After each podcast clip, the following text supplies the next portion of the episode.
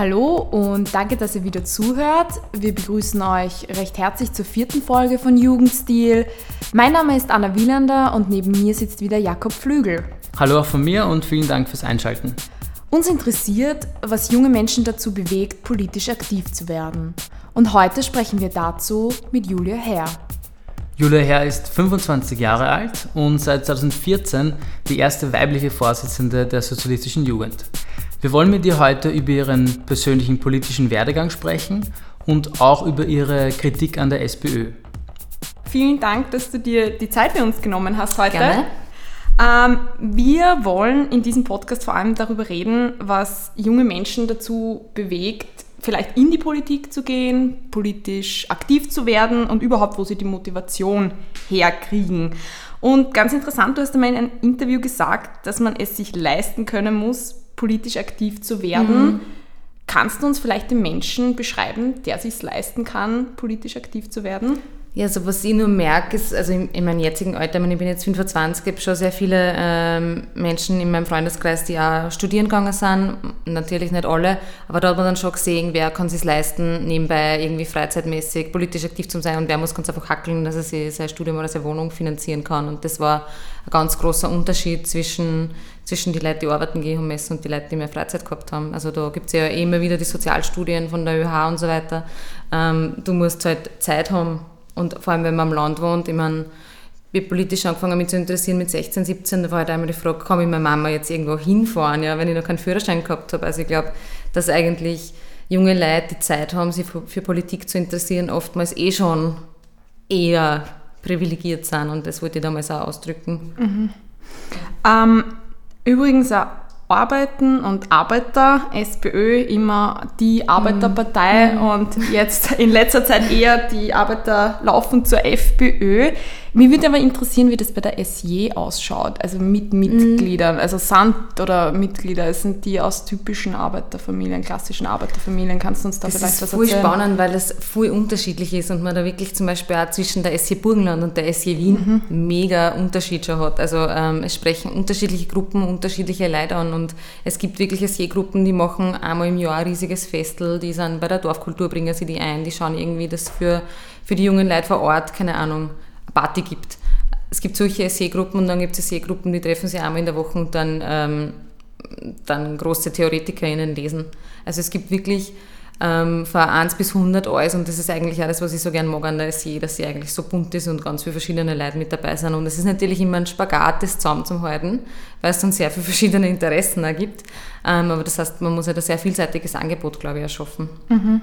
Und das war mir aber auch ganz wichtig. Also ich wollte jetzt nie in einer Organisation tätig sein, wo wirklich nur privilegierte Leute dort sind, also wo nur Bobos irgendwie immer rumrennen, wo man nur im, keine Ahnung, im universitären Umfeld irgendwie beliebt ist. Sowas würde ich einfach nie, nie haben wollen, weil ich glaube, Bodenständigkeit ist was ganz Wichtiges in der Politik. Aber da merkst du auf jeden Fall schon einen Unterschied Stadt-Land, oder? Wenn du es Wir merken einen ganz großen Unterschied. Ähm, wer kommt zu SJ in der Stadt und wer am Land und wir sehen ja, dass es in der Stadt leichter geht, Mitglieder zu werben. Also diese ganz große Frage, die ja aufgeworfen worden ist mit der Bundespräsidentschaftswahl, wo man gesehen hat, okay, in der Stadt wird grün gewählt, am Land eher blau gewählt, da waren einfach sehr große Unterschiede spürbar und wir sehen die natürlich auch politisch und ich glaube, die große Verantwortung ist aber, wieder Angebot am Land zu schaffen und dort auch junge Leute wieder abzuholen, weil es gibt sehr viele Regionen, so klassische Abwanderungsregionen, wo man weiß, eigentlich Arbeitsplätze schaut schlechter aus und so weiter, wo junge Leute wirklich Zukunftsängste haben.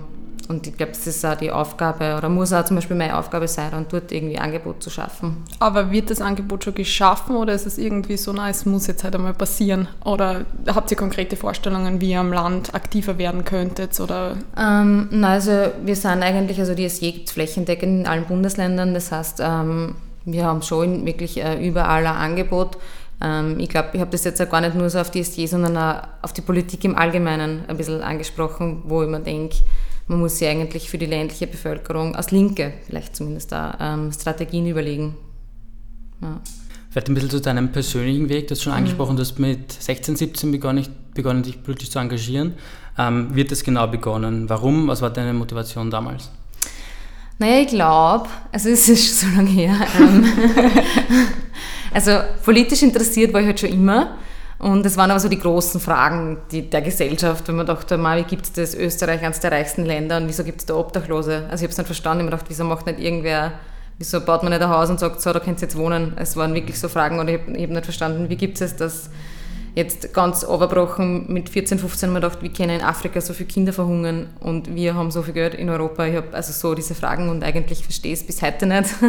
so, so diese gesellschaftspolitischen großen Fragen mhm. unserer Zeit und ich glaube, die haben mir einfach schon, die begleiten mich jetzt einfach schon sehr lang und die haben halt die dann mal immer noch weh oder ich weiß nicht, wie das. Mhm. Das heißt, die politische Richtung, sprich die Sozialdemokratie, war eigentlich immer schon vorgegeben? Nein, überhaupt nicht, überhaupt entwickelt? nicht. Also die SPÖ, man dachte, ma, so eine Pensionistenpartei, ganz schrecklich. mhm. Und ich glaube, ich war da nie zur SPÖ wahrscheinlich gekommen, sondern es ist eben über Umweg durch die sozialistische Jugend halt passiert, mhm. weil das doch eine sehr eigenständige Organisation ist, also wo man wirklich unsere eigenen Themen fahren, unsere eigenen Kampagnen und auch eigene Beschlusslagen haben. Also machen wir auch andere wie, wie mhm. bei der SPÖ.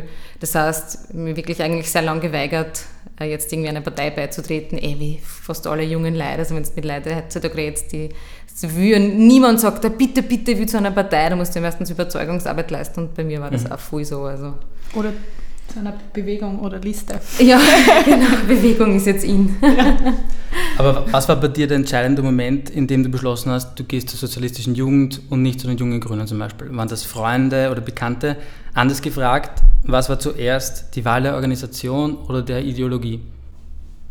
Das ist eine voll gute Frage, weil ich glaube, dass voll viele Leute einfach in eine Organisation einrutschen, weil sie dort Freunde haben und dann sind sie dabei und dann werden sie so gebildet in die Richtung. Also ich habe mir das auch schon sehr oft diese Frage gestellt, weil natürlich sozialer Zusammenhalt extrem wichtig ist in so einer Jugendorganisation und voll viele Leute kommen dazu, weil sie haben Freunde irgendwie dabei und ich meine, wenn es die politisch gar nicht interessiert oder gar nicht in der Richtung geht, dann, dann verlierst die Mitglieder eh wieder, die bleiben dann nicht lang. Aber über soziale Kontakte kann man schon sehr viel junge Leute erreichen. Ich meine, bei mir war es so, dass ich den jungen Grünen sogar einmal eine Mail geschrieben habe und die haben aber nicht geantwortet oder so. Also mhm. ich war wirklich sehr, sehr überlegt, wo ich hingehen soll ähm, und wollte mir auch die jungen Grünen einmal anschauen. Aber da hat es einfach, da hat es keine Leute gegeben bei mir im Bezirk oder ich weiß nicht. Und von der SI halt schon, die haben gesagt, na komm, fahr mal mit und schau das Seminar an. Dann war ich auf dem Seminar und dachte, ma, Urleimern da und alle interessieren sich für Sachen und alle diskutieren und alle wollen irgendwie was verändern und, und dann war ich auch gleich so motiviert und ich weiß nicht, dann bin ich Mitglied geworden. Okay. Ähm, eins der, der, ersten Dinge, die man über dich findet, wenn man, wenn, wenn man im Internet nach dir, nach dir sucht. Ist das mit Cannabis? Äh, nein. ist, ein, ist ein YouTube-Video, das hat ah, mittlerweile mh. knapp 180.000 Views, glaube ich, mhm. ähm, wo du ich glaube 2014 beim Bundesparteitag der SPÖ von mm. der mhm. damaligen Bundesministerin mm. Heini Schossig relativ rabiat von der Bühne geworfen ja, voll. Also, was hast du dir in dem Moment gedacht? Ich habe einfach nur gedacht, fuck, was geht an, was passiert, was soll ich jetzt machen, ich habe keinen Plan. Nein, ich habe das gesehen und habe mir gedacht, ich glaube, ich hätte zum Weinen angefangen an deiner Ja, Stelle. ich meine, wenn ich mir das Video jetzt anschaue, es ist eigentlich, ich bleibe eigentlich jetzt ziemlich cool und es sind eigentlich oh, nur ein, zwei Sekunden, wo ich irgendwie gar einmal nichts sage, aber in meinem Kopf hat sich das wie eine Stunde gezogen und man dachte, okay, was passiert da gerade? Wird ich da jetzt gerade von der Bühne gehauen? Also ich habe es selber auch nicht ganz verstanden, aber ähm, war natürlich eine lustige Erfahrung. Mhm. Du wurdest dann danach erst, also auch 2014 zur Vorsitzenden der Sozialistischen Jugend ja. gewählt und hast dann ähm, relativ schnell begonnen, die Regierung, vor allem auch den Bundeskanzler Feimann damals stark zu kritisieren. Mhm. Du hast damals sinngemäß gesagt, dir wäre es lieber, die SPÖ ginge in die Opposition, als gehe zu große Kompromisse ein in der Regierung ja. mit der ÖVP. Wie ist das aus der heutigen Perspektive? Heute sitzt die SPÖ in der Opposition, hat eigentlich sehr, sehr wenig Gestaltungskraft, politische. Ja, ist, das wirklich, ist das wirklich lieber? Nein, ich glaube, die Opposition äh, will niemand. Also ich war auch selber nie so, dass mir gedacht habe, ja, juhu, Opposition ist leibend. Aber ich glaube, es kann manchmal sogar besser sein, du gehst in Opposition und du bleibst bei deinen Inhalten und du versuchst irgendwie deine Forderungen nicht zu brechen, wie du gehst wirklich in die Regierung, wo du eigentlich deine eigenen Themen nicht mehr umsetzen kannst und nur Kompromisse machen musst. Und es war aus Sicht der SPÖ die letzten, die letzten Monate der schwarz-rot, also rot-schwarzen Regierung, das war halt der Zustand. Also da hat jeder schon gewusst, Sebastian Kurz bereitet seine Machtübernahme vor, der Mitterlehner war nur mal die Puppen, die vorn gestanden ist. Es war ein Fortschritt gar nicht mehr möglich. Also da hat man sich, da, da war einfach quasi kein Spielraum mehr. Da hat eigentlich jeden zweiten Tag hat irgendwer was, ja, komplett verrückt in der Zeitung gesagt, was da dachtest, okay, was ist das jetzt für eine Aussage vom Minister Sobotka zum Beispiel? Und da war für mich einfach klar, bevor ich in so einer Regierung bin, muss ich gehen, mhm. weil die Glaubwürdigkeit leidet heute und als Sozialdemokratie ist immer dann in einer Regierung je, wenn man wirklich großen sozialen Fortschritt erreichen kann, wenn man sagt, okay, für die breite Masse der Bevölkerung können wir jetzt eine Verbesserung kämpfen und die Leute spüren es dann und denen geht es dann auch besser ähm, dann geht man in die Regierung. Und wenn das nicht möglich ist, dann sollte man auch nicht in die Regierung gehen. Weil ich meine, es geht nicht um irgendwelche Kanzlersessel und es geht nicht um Regierungsautos, es geht darum, was kann ich umsetzen. Aber ist es Christian Kern damals um den Kanzlersessel gegangen? Und hat er deswegen die, also die Koalition nicht aufgebrochen? Ich glaube, der, der, Christian Kern ist halt gekommen und der wollte da mal regieren, der war neuer Kanzler, der hat einmal wieder, der hat es halt einmal neu versucht mit der ÖVP. Mhm. Ich verstehe schon, dass wenn man neu kommt, dass man das probiert, dieses Projekt nochmal neu aufzuladen oder aufzusetzen, aber ich glaube, letztendlich ähm, war es ein Fehler, so lange äh, mit der ÖVP irgendwie zu versuchen, weiter zu regieren. Und ich glaube, man hätte, man hätte es schon früher irgendwie sagen müssen, so als SPÖ, wir stehen für leistbares Wohnen, wir stehen jetzt für Umverteilung, wir wollen schauen, dass äh, kleine Einkommen entlastet werden. Liebe ÖVP, machst du mit? Und wenn sie gesagt hätten, na, dann, dann hätte man halt auch den Schlussstrich ziehen müssen. Mhm. Du kennst die viel formulierte Kritik, dass die SPÖ noch nicht so richtig in der Oppositionsrolle angekommen ist. Mhm. Wie denkst du darüber? Siehst du das ähnlich? Naja, ich glaube, wir haben schon einen Spielraum nach oben. Ich glaube, es wird aber auch langsam besser. Also man hat rund um den 12-Stunden-Tag schon gesehen, dass wirklich viel, viel, weiß ich nicht, allein wie viele Leute sie bewegt haben. Es waren 100.000 Menschen auf der Straße in Wien, das war schon recht beeindruckend. Ich meine, das war die größte Demo in den letzten 20 Jahren fast, kann man sagen. Oder eigentlich nicht fast, sondern war es ähm, seit 2003, glaube ich, nicht ganz 20 Jahre, aber da, da hat sich schon viel bewegt und eigentlich ist da bei der Bevölkerung, glaube ich, sehr viel angekommen. Also wenn man mit Leuten spricht, ist der 12-Stunden-Tag schon ein Thema, das immer wieder kommt und ich glaube, da muss man halt jetzt drauf aufbauen und weitermachen, mhm. weil natürlich gerade das Arbeitsrecht oder, das, oder jedes Arbeitsgesetz einfach sehr nah an den Menschen dran ist. Wenn du das änderst von heute auf morgen, du wirst das spüren. Also wenn jetzt 60 Stunden Wochen einfach üblich wären in Österreich, das heißt fünfmal hintereinander zwölf Stunden lang arbeiten, das wird, wird einfach spürbar sein. Und deswegen ist es, glaube ich, gut, dass man sich auf solche Themen konzentriert. Was kann deine, deiner Meinung nach die SPÖ konkret noch verändern in der Oppositionsrolle, um sie besser zu erfüllen? Die ja, da gibt es jetzt eine sehr lange Liste. Also, drei Dinge. Drei Dinge, die glaubt die, die SPÖ mhm. ähm, mh, jetzt akut. Nein, ich denke mal, das Wichtigste sind trotzdem die Themen, auf die man setzt. Also das ist immer, also weil die schwarz-blaue Regierung, die macht voll viele Sachen auf einmal. Die kürzt, die, die kürzt beim Arbeitslosengeld, die streicht die Notstandshilfe, die kürzt die Mindestsicherung, die schafft die Aktion 20.000, ob die Videoarbeiterkammer ausspannen. Es ist einfach eine Fülle an äh, Dingen, die da auf dich einprasseln als Opposition und du musst halt überlegen, was sind die Themen, was, was, was du in den Kampf gehst, was du versuchst zumindest zu verhindern, weil eine gute Opposition kritisiert ja nicht, sondern sie stoppt die Regierung, wenn es einfach nach hinten losgehen kann. Und ich glaube, die Themen liegen eigentlich recht auf der Hand. Also gerade für junge Leute ist es Wohnen. Es sind so viele Leute, die zum Beispiel nach Wien ziehen und dann eine Wohnung suchen, die ewig suchen, die nie was Schönes, Preiswertes finden. Also ich glaube, Thema, Thema Wohnen kann man sehr viel machen und muss man auch einfordern von der Regierung. Ich glaube, dass man sehr viel machen kann im Bildungsbereich. Da ist einfach schon so lange nichts passiert, auch jetzt wird schon wieder nichts passieren. Also so Zukunftsthemen, die man einfach aufgreifen kann, wo man sagt, wir als SPÖ, wir wollen das jetzt, wir fordern das, was sagt ihr dazu?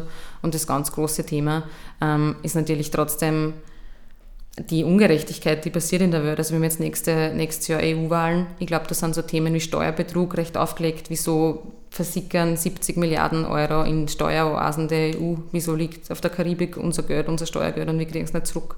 Also solche Fragen, wo ja die Regierung einfach ganz, ganz diametral gegen dem übersteht, was wir als SPÖ fordern ähm, das vielleicht auch aufzeigen, weil dieser Sozialabbau, den, die, den, den Schwarz-Blau da jetzt betreibt, wo sie überall kürzen, wo sie überall einsparen, bei der Kinderbetreuung und so weiter, bei der Bildung, bei der Integration, ähm, das muss man halt auch greifbar machen. Das war das. Äh, greifbar machen, aufzeigen, ja. aber wie? Durch, durch Demonstrationen? Ich glaube, Demonstrationen sind ein Weg. Ich glaube dass man, was die SPÖ halt wirklich, was positiv ist, ist, wir haben unglaublich viele Mitglieder noch. Also die SPÖ ist, wenn du das jetzt vergleichst mit europäischen, anderen Sozialdemokratien, eine der mitgliedstärksten. Wir haben prozentuell noch immer mehr Mitglieder wie jetzt die Labour Party zum Beispiel, die ja sie verdoppelt hat. Ähm, das heißt, einfach schauen, dass alle SPÖ-Funktionäre und Funktionärinnen halt auch Server-Argumente wissen, auch selber entgegenhalten können, selber dem Hass der teilweise gepredigt wird, einfach sagen können, nein, das stimmt nicht. Weil wenn du, und die SPÖ hat fast in, in, jedem, in jedem Gebiet Ortsparteien, wenn das alles Leute sind, die wirklich ausgehen auf die Straße und dagegen halten, die auf Facebook kommentieren, die dort den Dreck, der teilweise geschrieben wird, einfach nicht stehen lassen, wenn irgendwie wieder heißt, okay, man muss jetzt Auschwitz wieder neu eröffnen für die Flüchtlinge. Also es ist ja eine, ein ganz, eine gewisse Gruppe, die das politische Klima sehr stark beeinflusst. Und das ist zwar nicht die Mehrheit. Und oftmals glaubt man in Österreich, aber es ist die Mehrheit. Und ich glaube, das ist wichtig, dass die SPÖ mit all ihren Mitgliedern, Funktionären, mit all ihren Sympathisantinnen auch, mit all jenen, die einfach gar nicht bei der SPÖ mitmachen wollen, aber einfach in Opposition sein wollen, zu Schwarz-Blau, dass man mit denen gemeinsam jetzt anfängt, eine andere Geschichte in Österreich zu erzählen. Weil die jetzige Geschichte ist einfach nur, die Ausländer kommen und nehmen uns alles weg und das ist die einzige Geschichte, die erzählt wird und ich glaube nicht, dass, dass die Leute so blöd sind, dass sie wirklich glauben, dass alles mit dem Thema Asyl und Migration zu tun hat. Das glaube ich einfach nicht. Ich glaube, die Leute sind sehr gescheit in Österreich.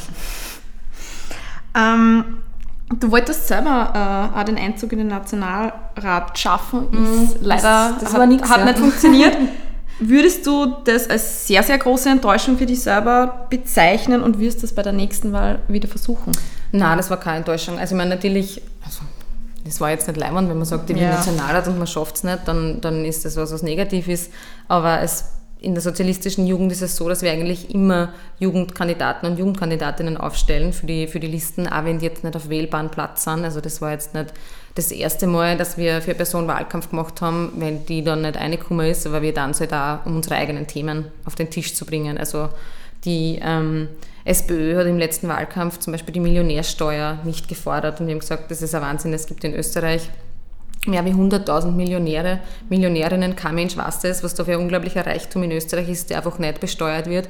Jede Person, die arbeiten geht, muss für ihren Lohn mehr Steuern zahlen, wie wenn ich jetzt einfach Millionärin bin. Und wir haben gesagt, wir machen Wahlkampf, wir suchen uns die Themen selber aus, wir wollen über die Millionärsteuer reden und deswegen kandidieren wir auch aus SJ.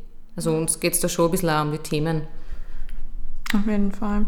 Und apropos Enttäuschung, jetzt muss ich dich natürlich fragen, was war aber die größte Enttäuschung? Nicht vielleicht des Lebens, sondern eher der politischen Karriere, wo du dir wirklich gesagt hast, vielleicht, na, das war es hm. jetzt irgendwie? Die größte Enttäuschung, boah. Es sind immer wieder sehr viele kleine Enttäuschungen, wo wo du einfach weißt, dass jetzt was so gescheit war, wenn das einfach beschlossen werden würde, aber es wird einfach nicht beschlossen und du denkst dann nur einfach, warum und willst du die Haare aus, ausreißen, keine Ahnung, es ist sehr oft das, was frustrierend ist. Ich wüsste jetzt gar nicht, was, was das Frustrierendste gewesen ist. Aber schaffst du es trotzdem immer wieder aufzustehen und wieder wieder anzufangen. Ja, ich meine, es, ist ja, es ist ja trotzdem Politik, ich meine, es ist ja trotzdem der beste Job der Welt. glaubst, das ist schon leibend. Glaubst du aber, weil du eben, du hast äh, den, den Weg in den Nationalrat nicht geschafft, mhm. andere Vorsitzende der Jugendorganisationen allerdings schon. Mhm. Also wenn wir jetzt NEOS, äh, Douglas Reuers hernehmen mhm. oder Stefan Schnell von der ähm, jungen ÖVP, glaubst du, dass es Junge in der SPÖ schwieriger haben? Puh, ähm, na, teilweise sicher. Also teilweise sicher. Also ich glaube, man könnte halt noch mehr auf, auf, junge Leute setzen in der SPÖ, weil es jetzt einfach auch sehr viele junge, gute Leute gibt. Also jetzt, ich rede gar nicht über mich, aber ich, mir würden jetzt sofort zehn Personen einfallen, wo man denkt, okay, die sind cool und vor allem der Punkt ist, die sind halt auch nicht nur jung. Also mir geht das ja selber auf die Nerven, wenn man so tut, als wäre jung sein, eine politische Kategorie und da muss jetzt eine junge Person auf die Liste, weil die ist jung. Ich meine, es gibt junge Leute, es gibt den Sebastian Kurz, der ist auch jung, trotzdem macht er Politik wie 80-Jährige. Also ich denke mal, es geht ja nicht um jung sein, sondern um vielleicht moderner sein, vielleicht innovativer sein, vielleicht neue Themen bespielen, vielleicht ein bisschen Dinge anders tun, als sie bisher schon üblich waren. Also vielleicht da mal was kritisieren. Also ich denke mal, jung per se, da geht es eher mehr, wir wollen kritische Leute auf die Listen haben. Mhm. Und da schaut es schwierig. Ah, warum ist das schwierig? Naja, weil, weil man sich natürlich immer Feinde macht. Ich meine, ich habe damals gesagt, man soll den Werner Feimann nicht zum Parteivorsitzenden wählen. Das war irgendwie kein leichter Tag für mich. Also das war, das war schon hart. Aussage. Das hat mich nicht, das hat mich, hat mir nicht nur Freunde gebracht. Und ich habe es halt trotzdem gesagt, weil ich mir zu dem Zeitpunkt einfach gedacht habe, es braucht einen Neustart in der SPÖ und ich habe es für richtig gehalten und deswegen habe ich es gesagt. Aber hat es mir politisch für meine Karriere innerhalb der SPÖ was gebracht? I don't know, aber...